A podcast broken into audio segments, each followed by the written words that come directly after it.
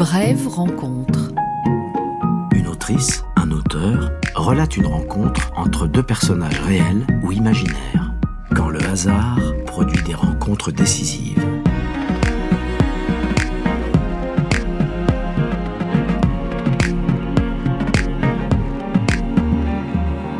Aujourd'hui, c'est François Sureau, qui nous lit son texte intitulé Un an dans la forêt. Un an dans la forêt, c'est la forêt des Ardennes, où Elisabeth Prévost, une extraordinaire aventurière des années 30, a enlevé, littéralement enlevé, sans que personne ne puisse dire ce qui s'est exactement passé entre eux, l'immense poète qu'était Blaise Sandrard peu de temps avant la Deuxième Guerre mondiale. C'est l'histoire que je vais vous raconter maintenant. Brève rencontre sur France Inter. Je vous présente d'abord le paysage de mon histoire, c'est la frontière belge. Cher agent Rollin, le passage vers le pays de Simon, de Simon Leys et de Nouget, un pays que j'aime profondément, un Congo blanc, une France sans Descartes. Je lui suis attaché aussi pour l'avoir envahi par erreur à la tête de mon peloton blindé à la fin des années 70, ayant toujours été mauvais en topographie. La frontière dont je parle est celle des Ardennes, une forêt profonde où revivre, comme vous allez voir. Je voudrais nous y transporter un moment, avant de commencer mon récit. L'hiver, on n'entend pas d'autre bruit que le craquement des branches mortes, ou celui des plaques de neige qui s'effondrent, et glissant par paliers du plus haut des sapins presque noirs, se dispersent en fontaines blanches et gelées, on dirait un papier de soie qu'on déchire. Pour le regard, c'est une photographie d'autrefois qui s'anime l'espace d'un instant. Les sons étouffés remontent les vallons, recouverts quand le temps est humide par le roulement des camions sur une départementale et, à intervalles réguliers, par le cri aigre et violent d'une scierie. Cette forêt, on ne l'aborde pas à la dérobée, mais de face. C'est une immense ligne sombre couronnant une colline, fuyant vers l'horizon, et au pied de laquelle les villages en contrebas ressemblent à la terre que le navigateur perd des yeux. Sur les bords, une chartreuse. Cette chartreuse du Mont Dieu où fut écrit l'un des plus beaux textes spirituels du Moyen Âge, et que le général de Gaulle dans sa jeunesse avait voulu acheter avant la boisserie, sa propriété de Colombelles et deux églises. À l'intérieur, on bute sur ces maisons fortifiées, à demi enterrées, qui nous rappellent le passage des invasions et que Julien Gracq a décrites dans le balcon en forêt. C'est de l'amour dont je voudrais à présent vous parler. Juste avant la Deuxième Guerre, Blaise Sandrard, l'immense poète, a vécu près d'un an dans la forêt des Ardennes avec une jeune femme de 30 ans plus jeune que lui, qui s'appelait Elisabeth Prévost et qui a été une étonnante aventurière, tout à fait oubliée aujourd'hui. C'est elle qui a raconté leur aventure, dont personne n'a jamais su la nature exacte. Lui a seulement parlé d'elle dans L'homme foudroyé, la changeant en Diane de la Panne. Vous avez écrit, mon cher Blaise Sandrard, dans un de vos plus beaux poèmes, Prose du Transsibérien et de la petite Jeanne de France. En ce temps-là, j'étais en mon adolescence. Ah oui, vous avez raison, ça me revient, je m'en souviens. En ce temps-là, j'étais en mon adolescence. J'avais à peine 16 ans et je me souvenais déjà plus de mon enfance. J'étais à 16 000 lieues du lieu de ma naissance. J'étais à Moscou, dans la ville des mille et trois clochers et des sept gares. Et je n'avais pas assez des sept gares et des mille et trois tours, car mon adolescence était alors si ardente et si folle que mon cœur, tour à tour, brûlait comme le temple d'Éphèse ou comme la place rouge de Moscou quand le soleil se couche.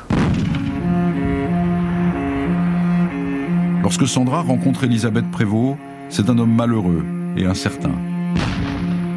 Il a 51 ans, il ne présente plus l'apparence du jeune combattant éperdu à la manche vide qu'on voit sur les photos du Brésil. Engagé à la Légion étrangère, il avait perdu son bras à la ferme Navarin en 1915.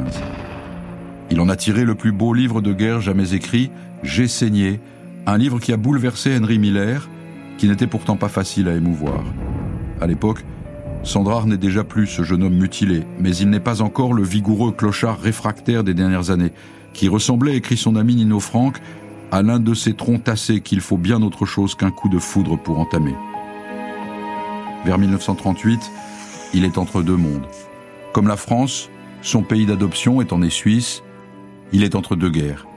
Il n'attend pas la seconde avec autant d'espoir qu'il a attendu la première. À son engagement en 1914, il avait vu dans l'épreuve à venir l'occasion d'une liberté personnelle, d'un franchissement définitif des douanes du passé. Et il devait rester fidèle à ce nom nouveau qu'il avait aussi porté dans la guerre, Blaise Sandrard, comme à ce qu'il a appelé la flétrissure de la Légion, qui fait, dit-il, que l'on ne supporte plus sa famille, ni l'art, ni l'esthétique. Aujourd'hui, 25 ans après, il sait à quoi s'en tenir. Il a épuisé les voies du combat comme celles du voyage, il a laissé la littérature pour le reportage et même s'il y a connu des réussites exceptionnelles, donnant un panorama de la pègre, ou décrivant dans Paris Soir, au moment du premier voyage du paquebot Normandie, non pas la vie des salons, mais celle de la salle des machines, il doute de sa capacité à revenir à ce qui reste pour lui l'essentiel. Il a pris tant de chemins qui ne mènent nulle part. L'amour se dérobe, les muses, les vraies l'ont quitté. S'il subsiste un mystère du monde, et si Sandra reste un mystère pour lui-même, avec ou sans Moravagine son double, il ne sait plus comment s'en arranger. Et la littérature elle-même lui semble difficile. Il s'est lassé même de sa réputation de bourlingueur et des fragments de sa vie rassemblés ici ou là dans des livres de chroniques. Pendant deux ans, à son retour du Brésil, convaincu de s'être fait jeter un sort, il n'a rien écrit. Il est vacant, désœuvré, avec, dit Henri Thomas, des mufleries éparses qui sentent trop l'ancien légionnaire, l'homme foudroyé par l'alcool. Il est sombre et brusque. Quand je ne fais rien, je broie du noir, avait-il écrit à un ami. Écrire, c'est peut-être abdiquer. Qu'est-ce que vous entendez par là? Qu'écrire, ce n'est pas réellement vivre. Blaise Sandrard. Ce n'est pas la vie du corps. Écrire, c'est, pour nous autres, un gagne-pain et pas le plus drôle de tous, ni le plus adroit. Il y en a qui rapporteraient beaucoup plus. C'est donc un vice, c'est une mauvaise habitude. C'est pourquoi ça me dégoûte, neuf fois sur dix. Les détails de la biographie d'Elisabeth Prévost sont, eux, mal connus. Un de ses grands-oncles, paraît-il, était allé en classe avec Rimbaud.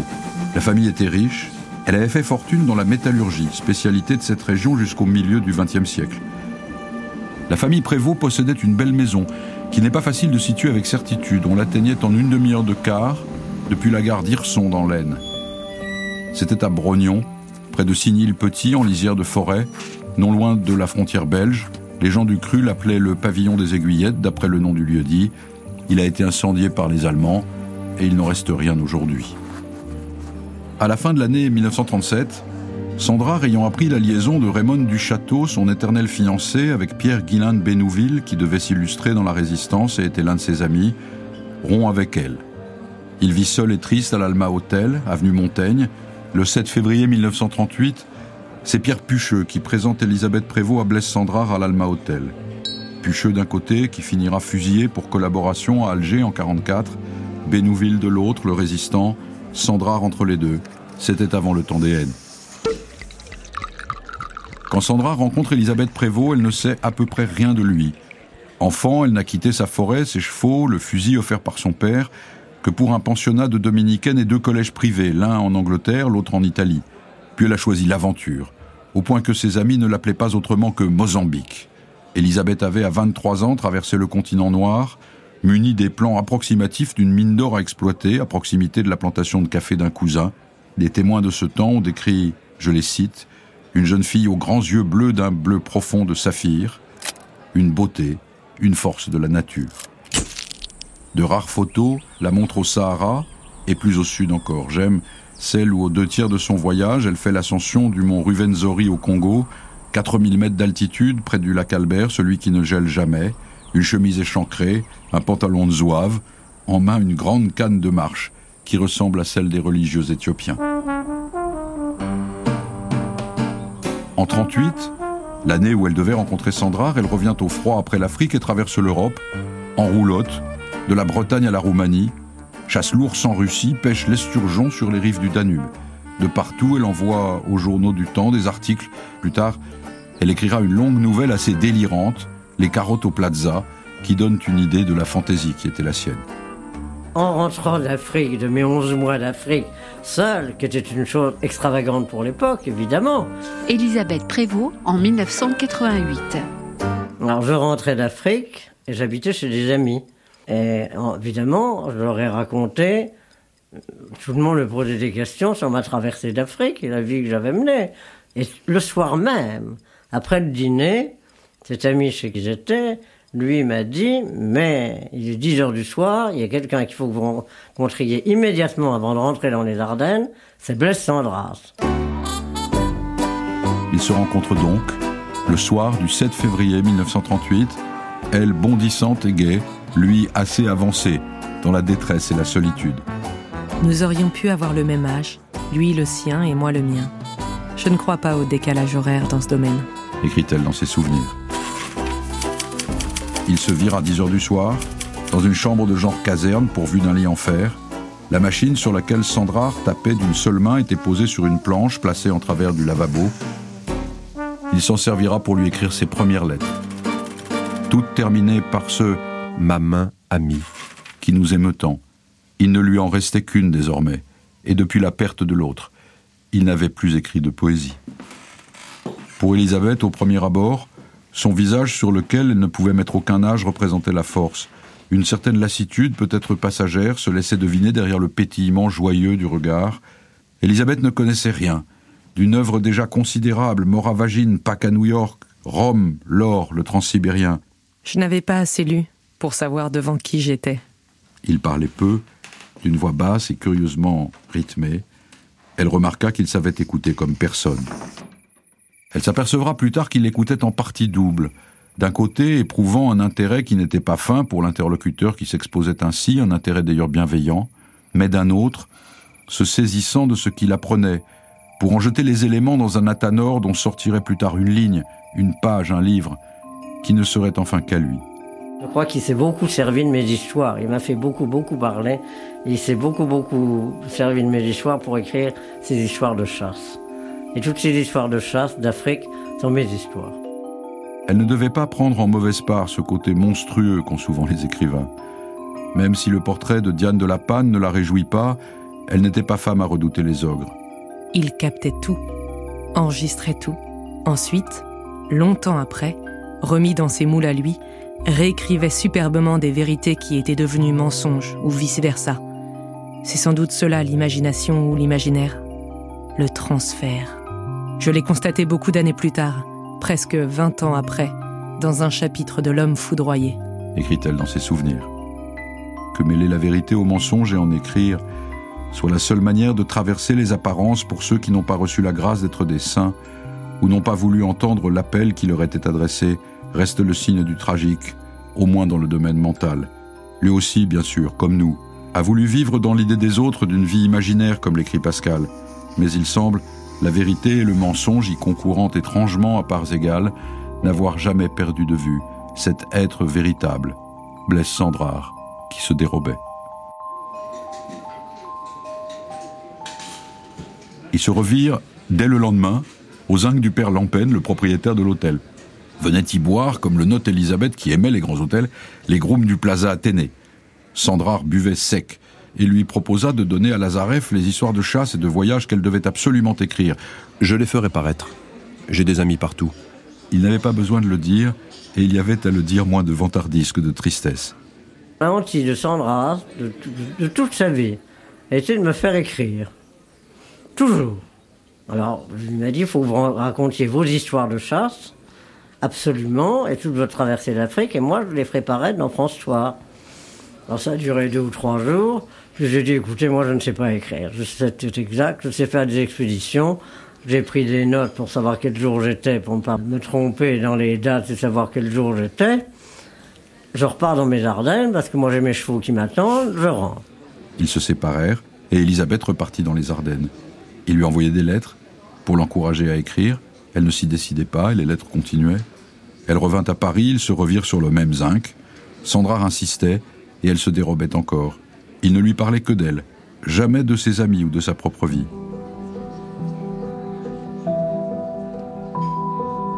Puis un jour, il lui dit d'une voix bizarrement changée qu'il n'arrivait plus à écrire, que c'était comme un gouffre d'impuissance. Il l'appelait déjà B-E-E, ce qu'elle resterait pour lui qui n'emploiera jamais son vrai prénom. Après qu'elle se fût dérobée une dernière fois, il dit simplement Je vous comprends, vous qui ne savez pas. Peut-être pensait-il qu'il était dangereux d'entreprendre d'écrire, dès lors que le silence vous guettait, chimère sur l'épaule, ce dont il faisait alors la dure expérience. Elisabeth repartit vers sa forêt. Et puis de là-bas, elle lui écrivit un télégramme qui l'invitait à la rejoindre. Puisque nous n'arrivons pas à nous comprendre. Il répondit qu'il viendrait le lendemain pour repartir dans la journée il ne devait pas repartir. Plus tard, L'ayant interrogé sur ce qu'il avait décidé à venir, Elisabeth s'entendit répondre C'est l'itinéraire du voyage qui m'avait plu. Elle le lui avait donné. Gare du Nord. Train. Descendre gare d'Hirson. Car. Bistrot après une demi-heure de route. Prenez un verre. La carriole, le cocher et le cheval vous attendront. Dans la valise de Blaise, un complet de toile blanche, un autre de flanelle grise, une machine à écrire et quelques livres. Il avait écrit à son ami Jacques Lévesque Le sort en est jeté. J'ai joué la chose à pile ou face et je suis parti hier matin pour la forêt des Ardennes. Je puis y rester dix jours ou dix ans, peu importe. C'est un tel changement dans ma vie que j'ai l'impression de vous envoyer un message de l'autre monde. Il avait signé, comme il faisait toujours, Ma main, Blaise. J'imagine ses premiers pas. Dans cette forêt immobile, silencieuse, qu'on dirait sans frontières, a-t-il été immédiatement sensible à son caractère enchanté Il avait jusqu'alors décrit un monde comme pulvérisé par des forces qui relevaient à la fois de la tectonique des plaques et des inventions industrielles, gouffres abyssaux, îles vues de la côte, montagnes creuses, cinétiques des trains. Il avait traversé des paysages incompréhensibles où la pensée s'égarait. J'étais abruti, idiot, sans pensée, veule, sans pensée, sans passé, sans futur. Même le présent n'existait pas. Inattention, indifférence, immensité, zéro, zéro étoile. On appelle ça la croix du Sud. Quel Sud? Zut alors pour le Sud. Et le Nord, et l'Est, et l'Ouest, et tout, et autre chose, et rien. Merde. Les cosmogonies où il s'était plongé ne lui avaient été d'aucun secours. Si le monde était à ce point fragmenté, n'était-ce pas la preuve qu'il n'y avait pas un seul Dieu, mais plusieurs? Les Africains, les Aztèques l'avaient cru. Mais dans la forêt, quelque chose est dit, silencieusement de l'unité du monde, et peut-être y a-t-il, cette année-là, été sensible.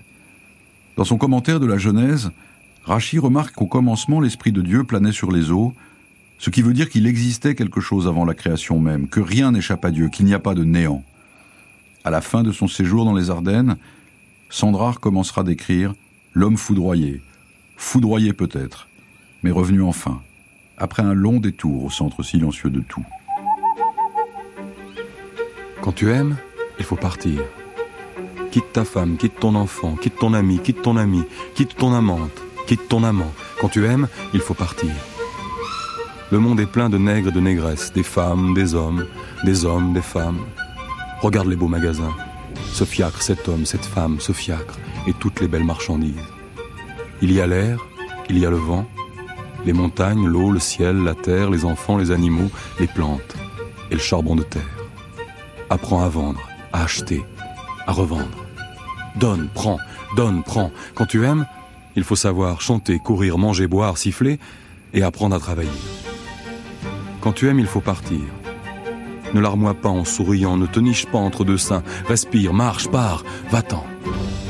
Je prends mon bain et je regarde. Je vois la bouche que je connais, la main, la jambe, l'œil. Je prends mon bain et je regarde. Le monde entier est toujours là, la vie pleine de choses surprenantes. Je sors de la pharmacie. Je descends juste de la bascule. Je pèse mes 80 kilos. Je t'aime. Brève rencontre sur France Inter. François Sureau relate la rencontre entre l'aventurière Elisabeth Prévost et le poète Blaise Sandrard. Le voici donc aux aiguillettes. Dans les premiers temps, il revenait à Paris, convoyant dans son roadster des sacs de pommes de terre récoltés là-bas, et grâce auxquels il payait en nature ses notes au bar du père Lampen. Puis, il ne revint plus. Je puis rentrer demain ou jamais, avait-il écrit à un ami. Le pavillon des aiguillettes, c'était l'abbaye de Thélème, une abbaye réglée par l'entraînement des chevaux, les conversations et la vodka, et puis le dimanche à l'église. Elisabeth montait chaque matin ses huit chevaux des 7 heures. Sandrard la rejoignait chaque jour à 11 heures et appuyé aux lisses blanches, la regardait passer des obstacles. Il fixait tout, de ses yeux de lynx imaginaires. Il en prit l'idée d'un film, dont il écrirait le scénario avec elle et qui raconterait Saumur et les chasses à cour. Le film ne s'est jamais fait. Vint un hiver très rude. En 1938, dans les Ardennes, on ne se déplaçait plus qu'en traîneau et lorsque Sandrard, extatique, partait pour Brognon, le village le plus proche, tout près de la frontière belge, il évoquait Nijni Novgorod et Irkoutsk. Il racontait à Elisabeth son voyage en transsibérien, quand il était parti avec une collection d'horloges destinées aux palais impériaux, qui devaient demeurer en mouvement, et qu'il lui fallait donc remonter sans cesse, si bien qu'il avait traversé la Russie à la veille de la Révolution, dans le claquement des petites portes en bois et le surgissement surréaliste des coucous. Ayant perdu deux chevaux, Elisabeth Prévost décida de partir en Bretagne où elle faisait partie d'un équipage de chasse à cour. L'embarquement des hommes et des chevaux, dans un désordre qui, écrit-elle, tenait du cirque Amar, eut lieu sous la neige en gare de Charleville. Blaise se croyait à Saint-Pétersbourg. Nous commencions à mieux nous connaître, et avec quelques verres de vodka que Blaise avait trouvé je ne sais où, on s'amusait beaucoup.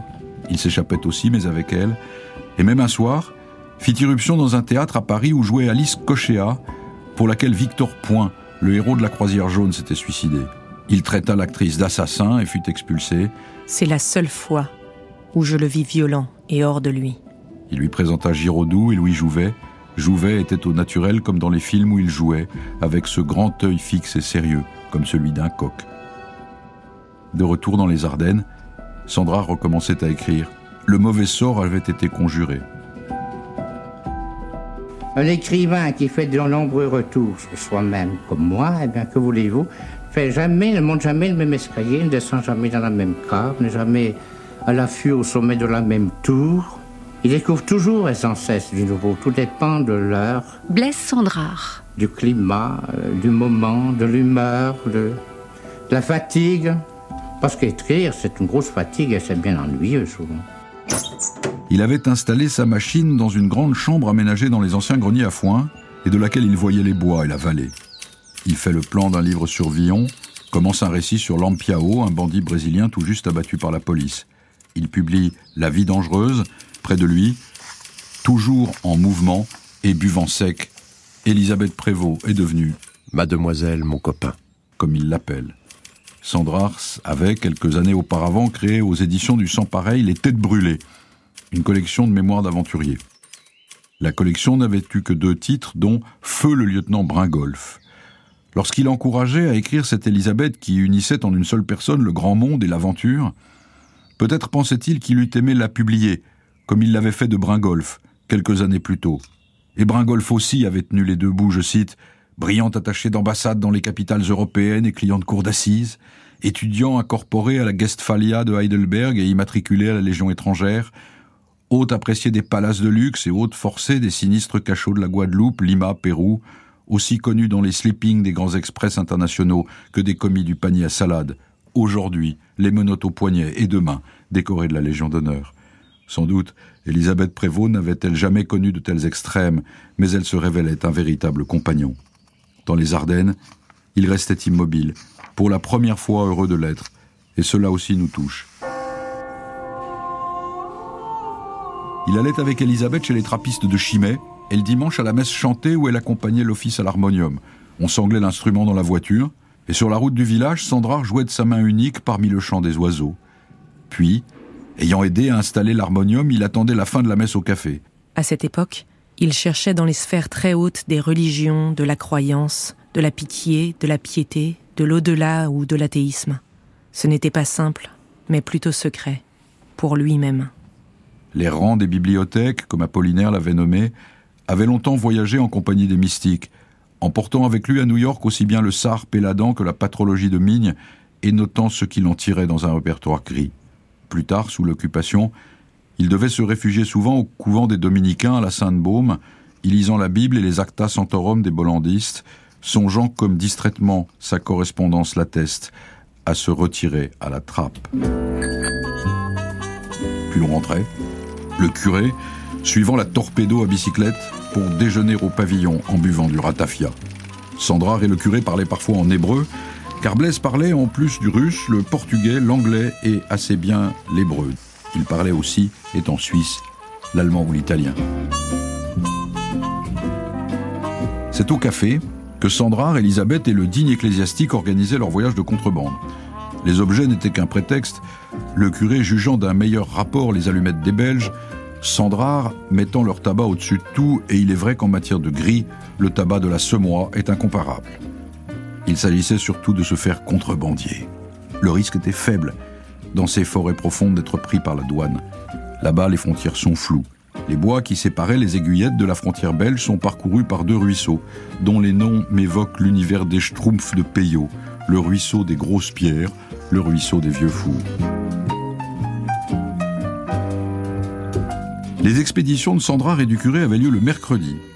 L'équipage passait d'abord par Chimay, la Trappe, puis les bar de la région.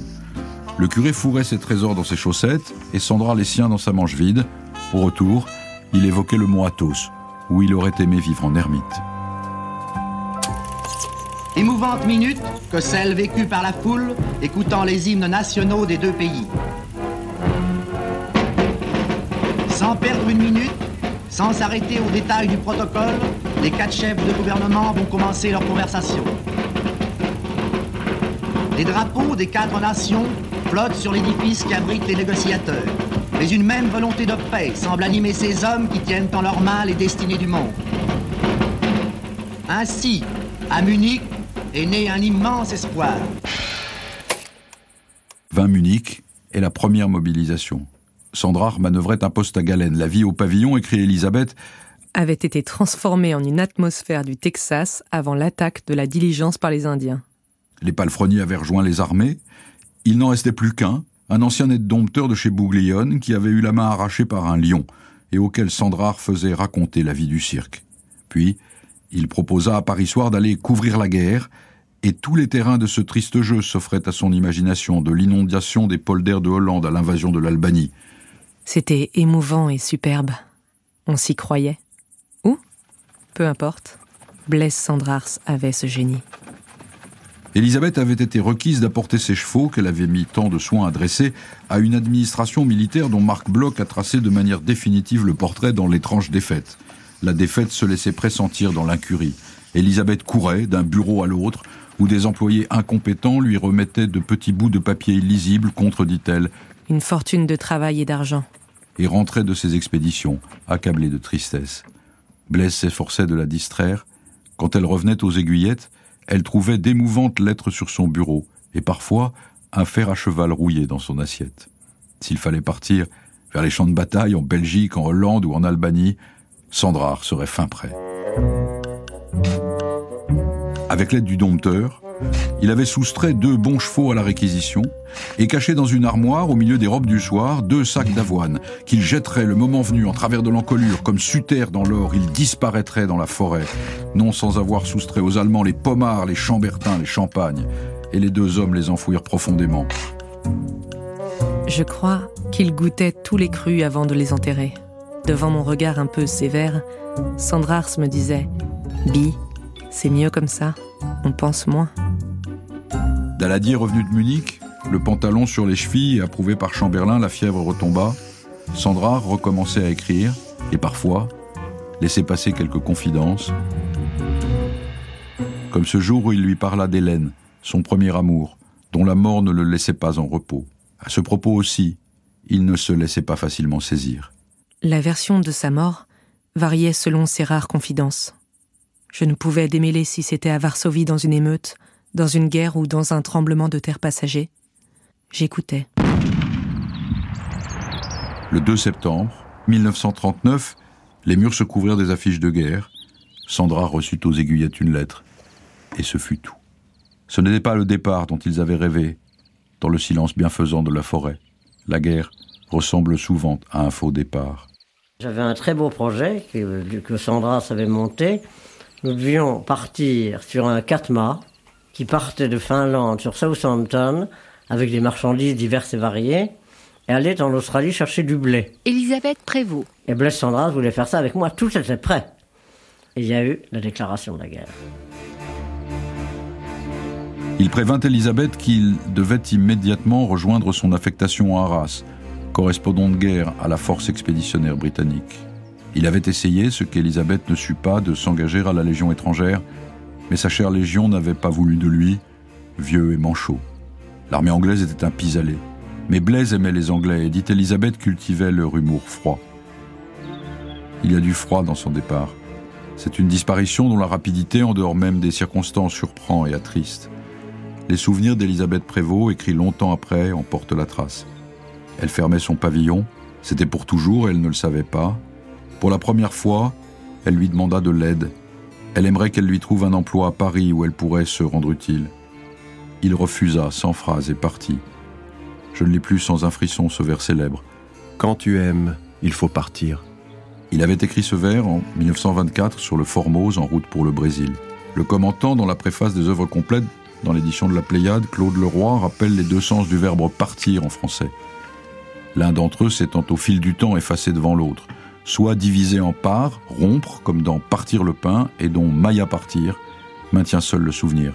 L'autre sens évoque l'éloignement. Partir pour Sandrard, c'est se séparer et disparaître ensemble. Il avait longtemps cherché dans cet exercice la seconde chance, dont l'espoir le faisait vivre malgré tout et qui est aussi l'âme de la Légion étrangère. Mais la catastrophe qui s'annonçait, et vers laquelle il allait, le privait cette fois de l'entrain de naguère. Il eut l'exode, la terrible défaite. Français, je fais à la France le don de ma personne pour atténuer son malheur. C'est le cœur serré que je vous dise aujourd'hui qu'il faut cesser le combat. Je me suis adressé cette nuit à l'adversaire pour lui demander s'il est prêt à rechercher avec moi, entre soldats, après la lutte et dans l'honneur, les moyens de mettre un terme aux hostilités. B&B se revire pour la dernière fois à Aix-en-Provence, dans un jardin, près d'une baraque de planches, tristes tous les deux. L'homme, cette fois, était bien foudroyé, sans que la littérature pût y porter remède.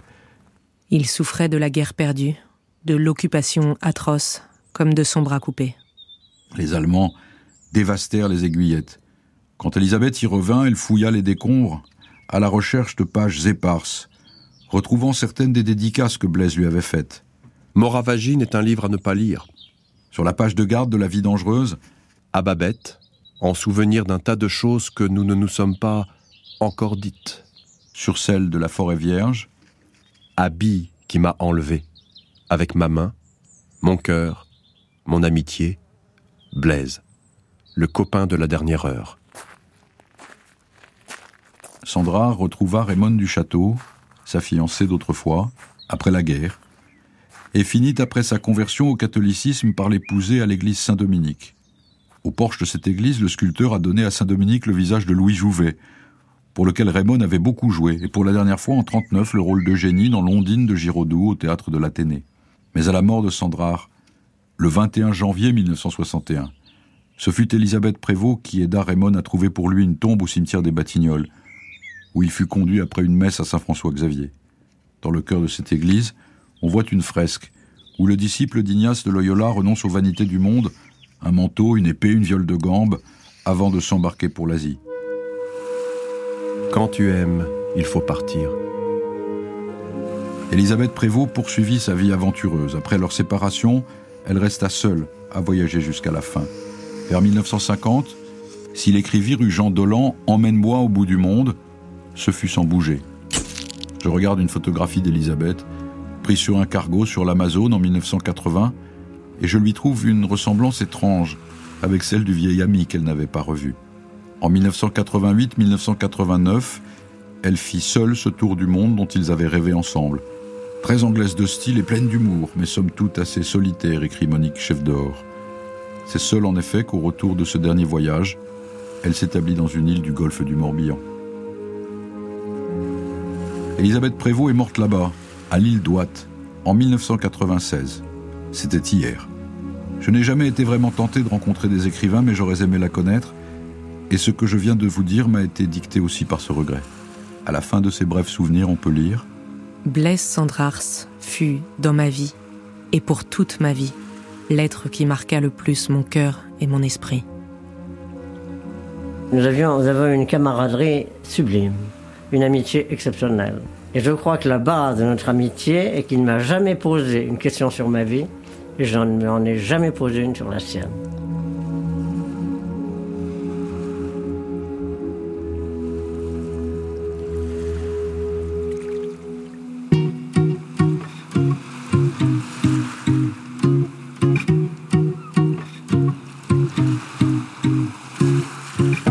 Texte de François Sureau sera prochainement publié par les éditions Gallimard et France Inter dans un recueil intitulé Brève rencontre.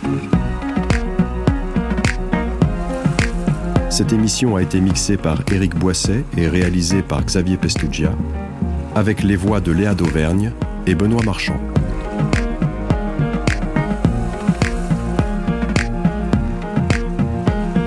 Samedi prochain, Natacha Apana relatera la rencontre entre Virginia Stephen et son futur époux, Léonard Wolff.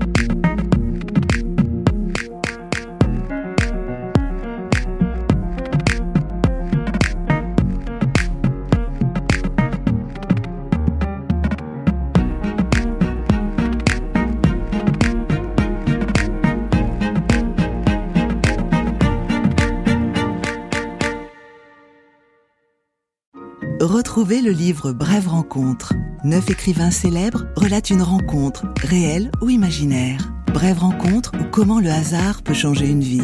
Une coédition France Inter.